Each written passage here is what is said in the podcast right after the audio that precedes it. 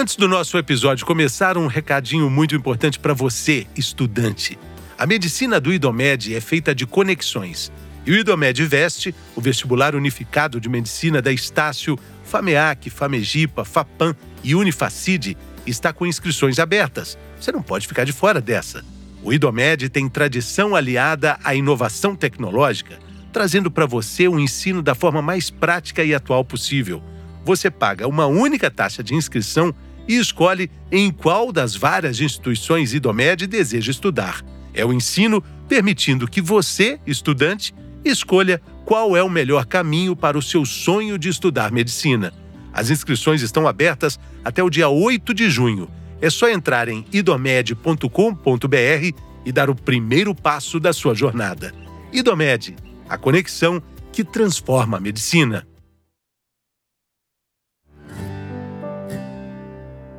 Olá, eu sou o Fernando Rocha e esse é o Na Medida do Possível ou Quase. Um não manual sobre a vida saudável. Não manual porque a gente, felizmente, não tem manual.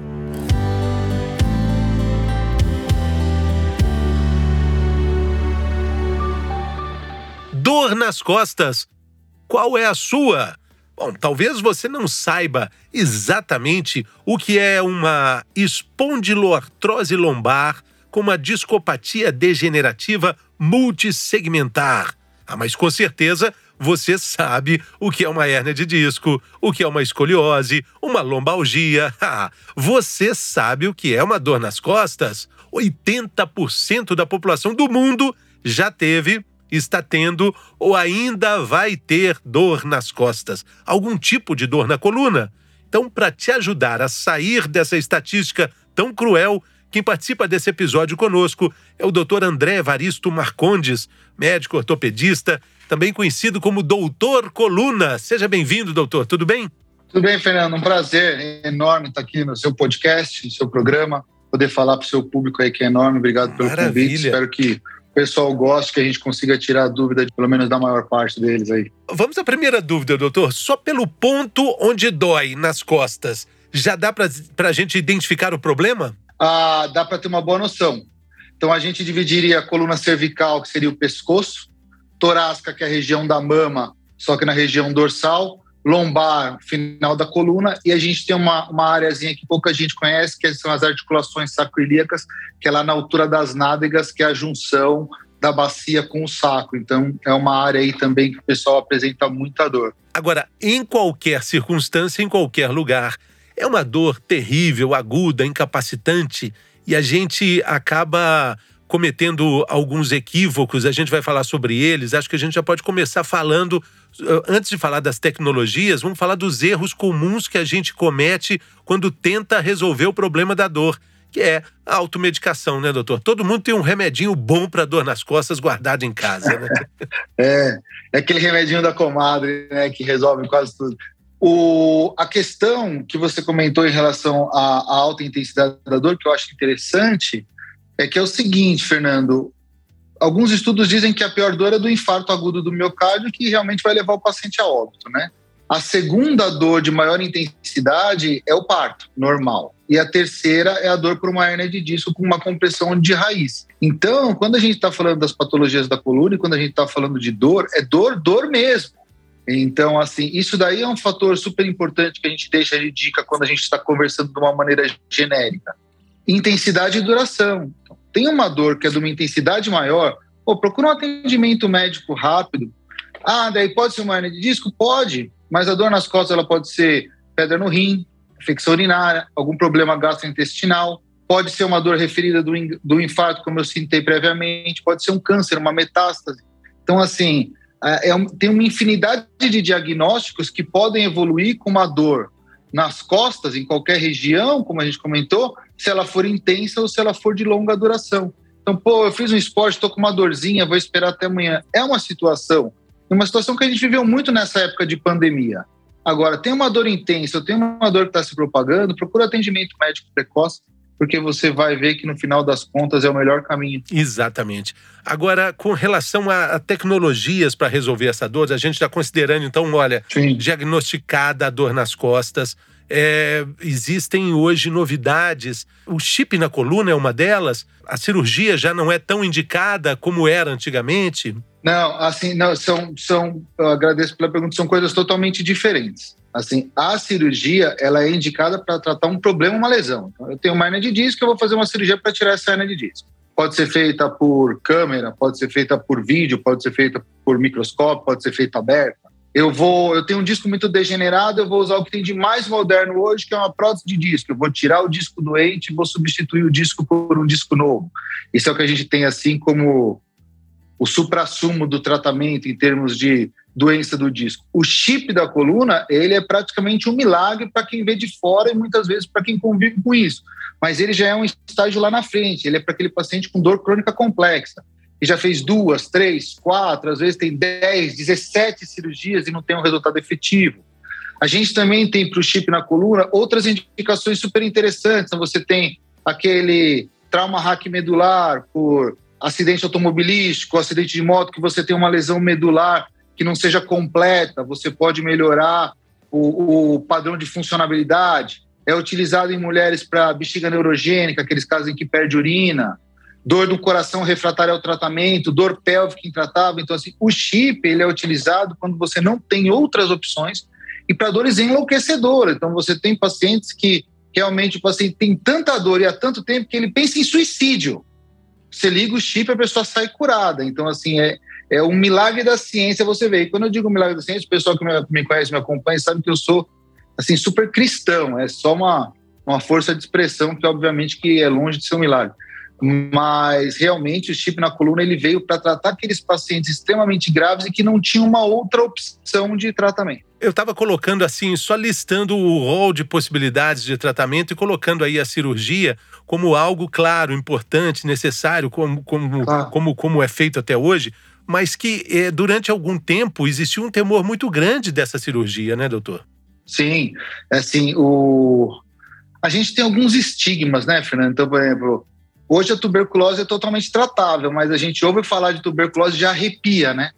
A gente ouve falar de lepra, já arrepia. Também tem um tratamento, é um até tratamento mesmo o câncer, a gente pode. Até o câncer, é, existe um receio até de falar essa palavra. E hoje é, é, algo que pode ser tratado, administrado. E quantas pessoas sobrevivendo com histórias lindas aí de superação em relação ao câncer, um exemplo assim muito legal, até, até motivacional. Agora, para cirurgia de coluna, a gente também tinha esse estigma, porque o resultado não era bom.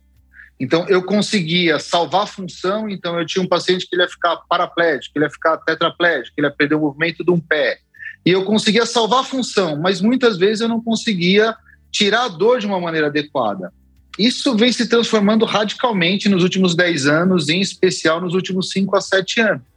Então, a gente veio trazendo inúmeras inovações, não só, não só que a gente trouxe de fora, mas muitas a gente vem desenvolvendo, aprimorando e mudando o nosso conceito. Assim, dentro da cirurgia de coluna, eu tive o prazer de ver evolução. Então, quando eu era recém-formado, a gente só fazia cirurgia para tirar a. Por exemplo, o caso da hérnia diz que é a doença mais comum. Depois a gente passou anos só fazendo fusão. Aí a gente viu que fusão não era, não era tão bom, também complicava. Aí a gente entrou no meio termo entre fusão e só retirar a. Hoje a gente tem fusão, tem retirar a e tem trocar o disco. E tem procedimentos para dor. E tem o chip. Então hoje eu consigo abrir para o meu paciente um arsenal terapêutico gigantesco e descobrir o que é melhor para aquele indivíduo. Então, isso que eu acho muito importante, que eu acho que às vezes a gente não consegue executar de uma maneira adequada no sistema único de saúde por uma questão de tempo, não é nem de qualidade, de você entender qual é o problema daquele indivíduo, porque às vezes o que você considera importante não é o importante para ele. Então, você tem um paciente de mais idade, 84 anos, com uma dor excruciante na perna por uma hernia de disco, mas ele não quer escalar o Everest.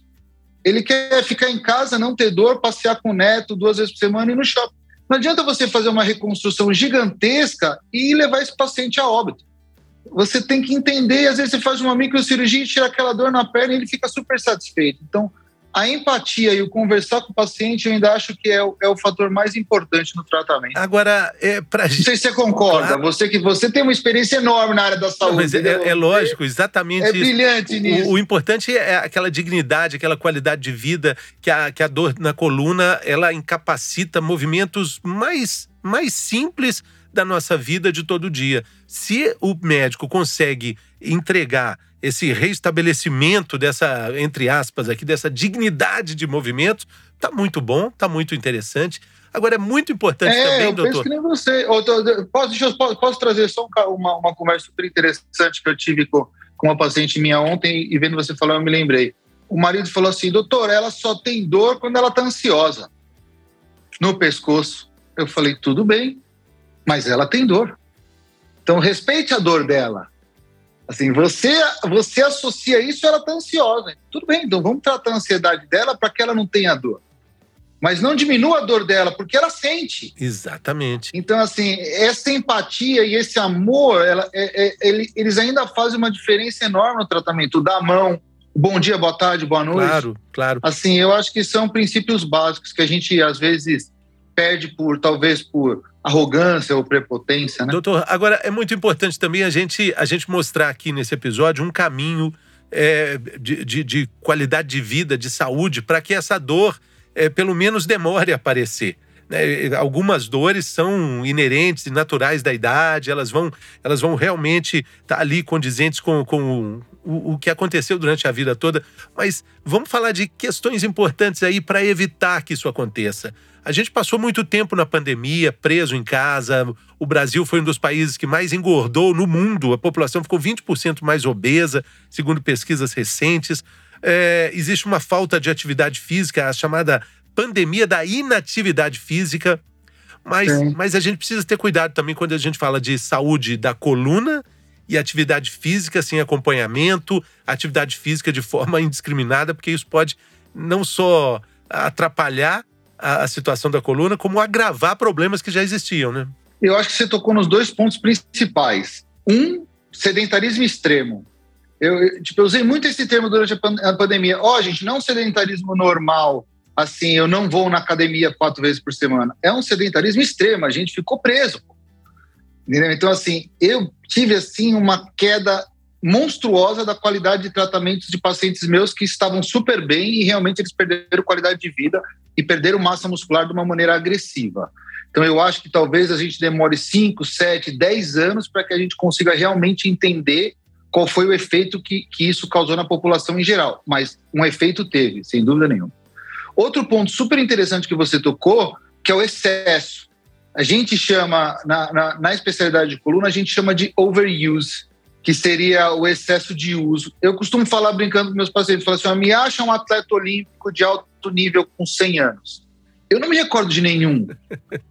Porque assim, ele utilizou tanto o organismo dele de uma maneira assim tão exacerbada que também foi um excesso de uso do lado negativo. Então, o equilíbrio é uma boa, é, é excelente. O acompanhamento do profissional de, de educação física, do fisioterapeuta, do terapeuta de exercício também é fundamental. Agora, não existe cirurgia de coluna que vá tirar dor de paciente obeso e sedentário. Não existe. Você fala assim, André, qual é a prevenção para que eu não tenha problema na coluna, para que eu minimize meu problema na coluna? Controle do peso e atividade física. E aqui, Fernando, eu sempre falo, falo assim, ó, gente, quando a gente está falando de peso em saúde, nós não estamos falando do estereótipo de magreza dos grandes veículos de comunicação.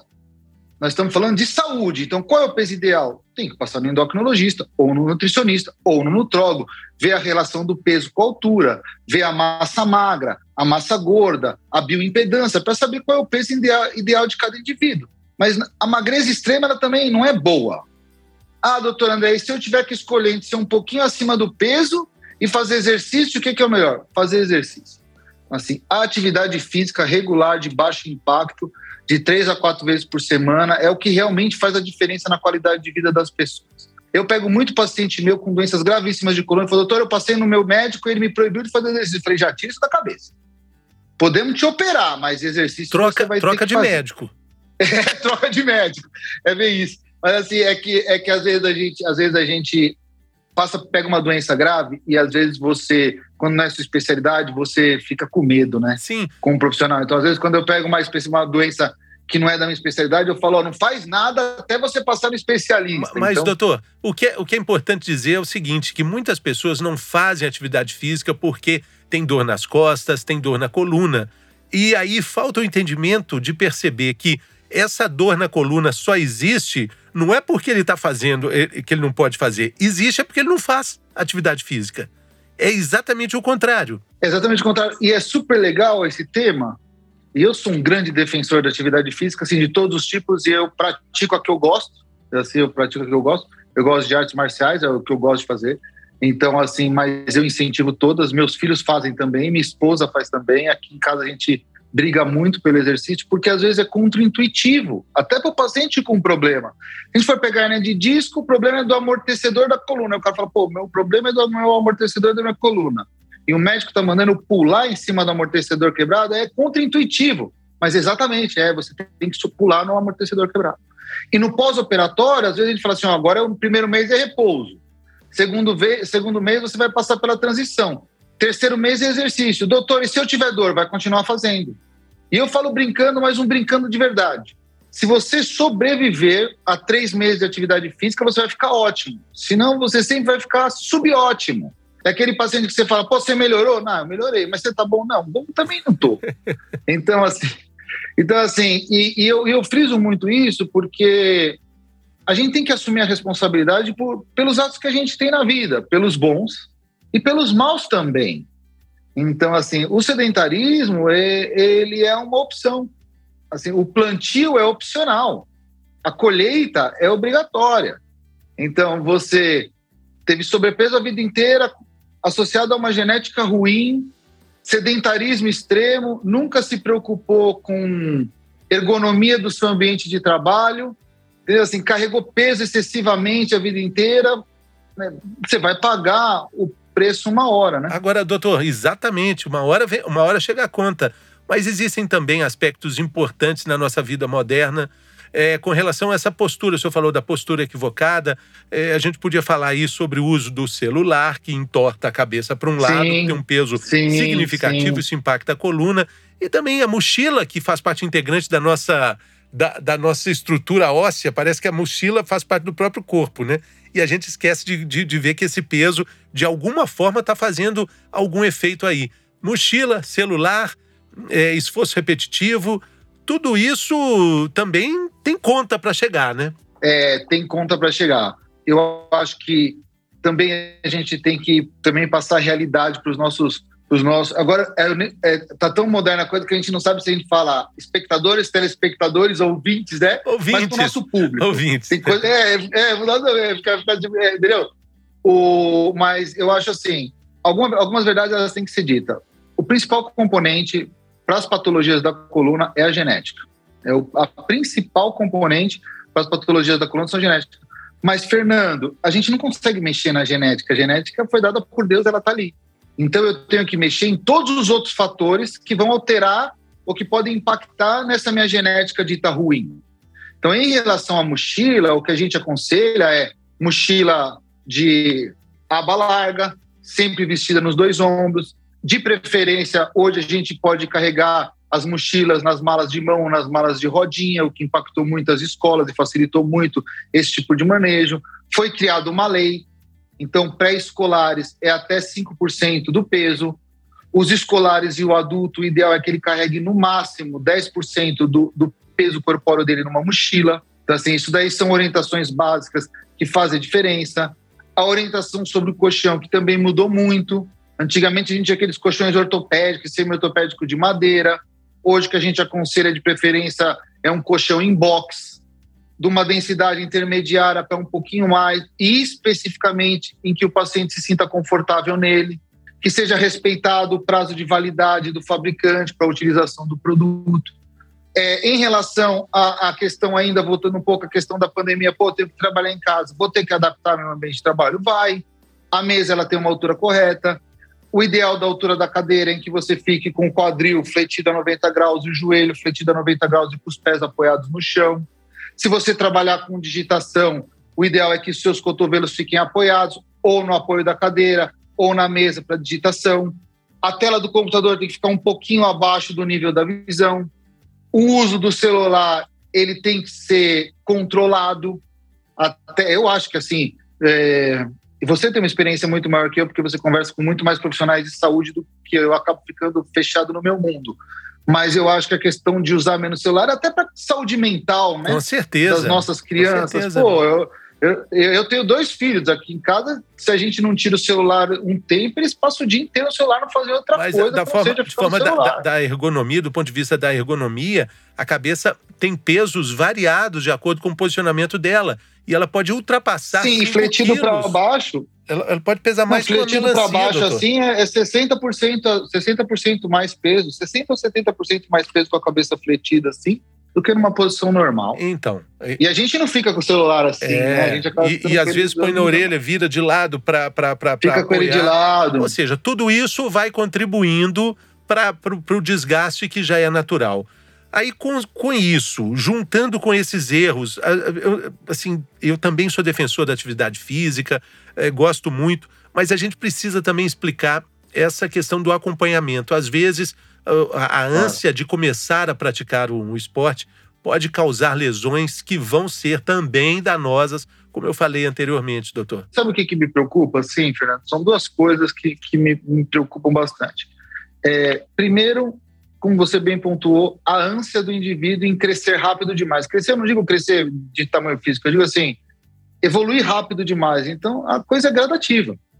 Assim, você não vai ter um corpo escultural com 30 dias de academia, você tem que ter ciência disso. Segundo ponto, os que optam por fazer atividade física sem acompanhamento de um profissional da saúde, porque eles acham que eles já sabem o que eles não sabem.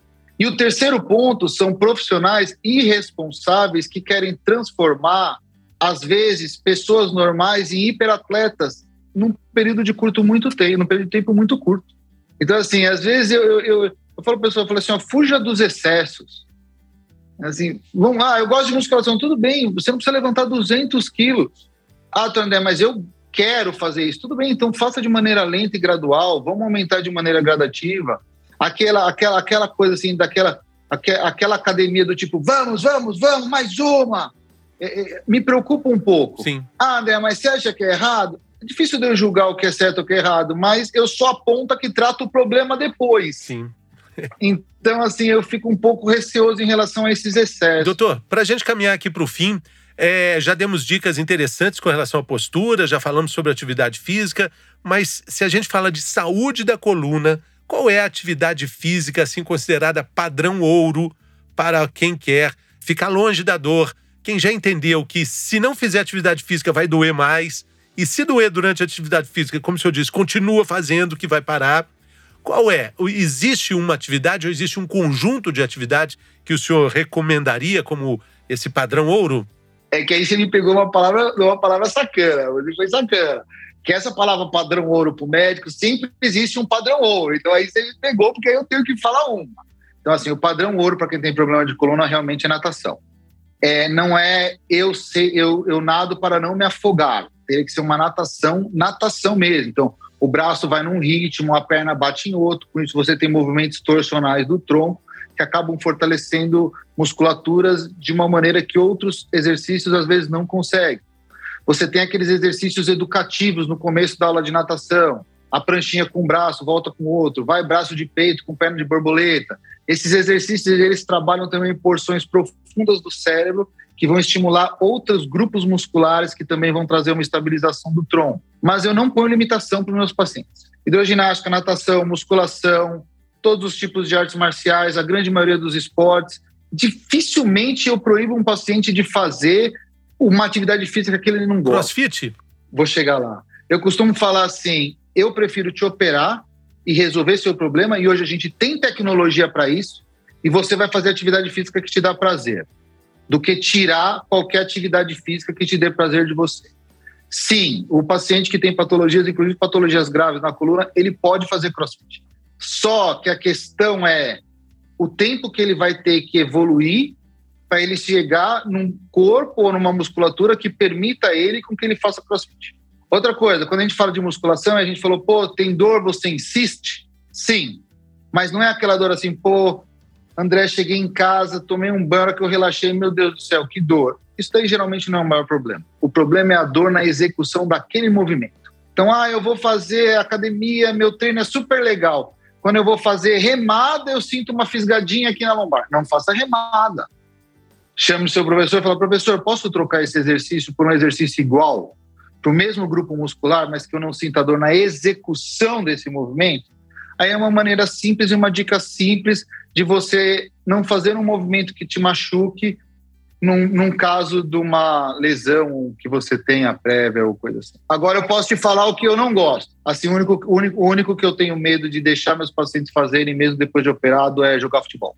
Porque você pode sofrer uma agressão ou um impacto sem estar preparado para receber aquela agressão, aquele impacto. Então, uma coisa é você entrar numa luta, numa luta de boxe, o seu cérebro está ciente que você vai tomar um soco. Você vem correndo no arranque, tomar um carrinho por trás, às vezes o cérebro não está preparado para aquela agressão física. Então, o futebol é uma atividade física que às vezes eu fico meio receoso de Faz liberar. Faz sentido. Disputa de bola na pequena área. Como é que você Disputa vai. E sempre você vai briga, né? Fora briga, né? Que pôs uma bola, o cara esquece que ele é pai de família, é, que ali é uma pelada, quer ganhar. Fica aí a dica, a dica de ouro. E lembrando que o CrossFit, então, o doutor André libera, desde que você tenha musculatura suficiente para encarar um pneu de trator rodando quarteirão Exatamente. acima, né, doutor?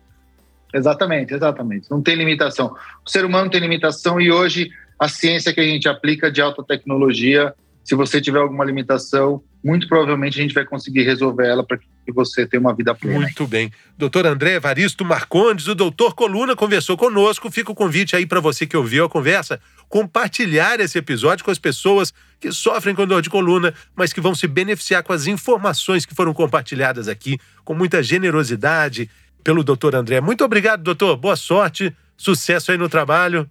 Eu que agradeço, foi uma honra, foi um prazer. Obrigado pelo convite. Estou sempre à disposição, à sua disposição. Gosto muito do seu trabalho, você é super simpático, educado. Obrigado mesmo. Valeu, doutor. Muito obrigado. Muito obrigado pela sua companhia. Até a próxima. Saúde!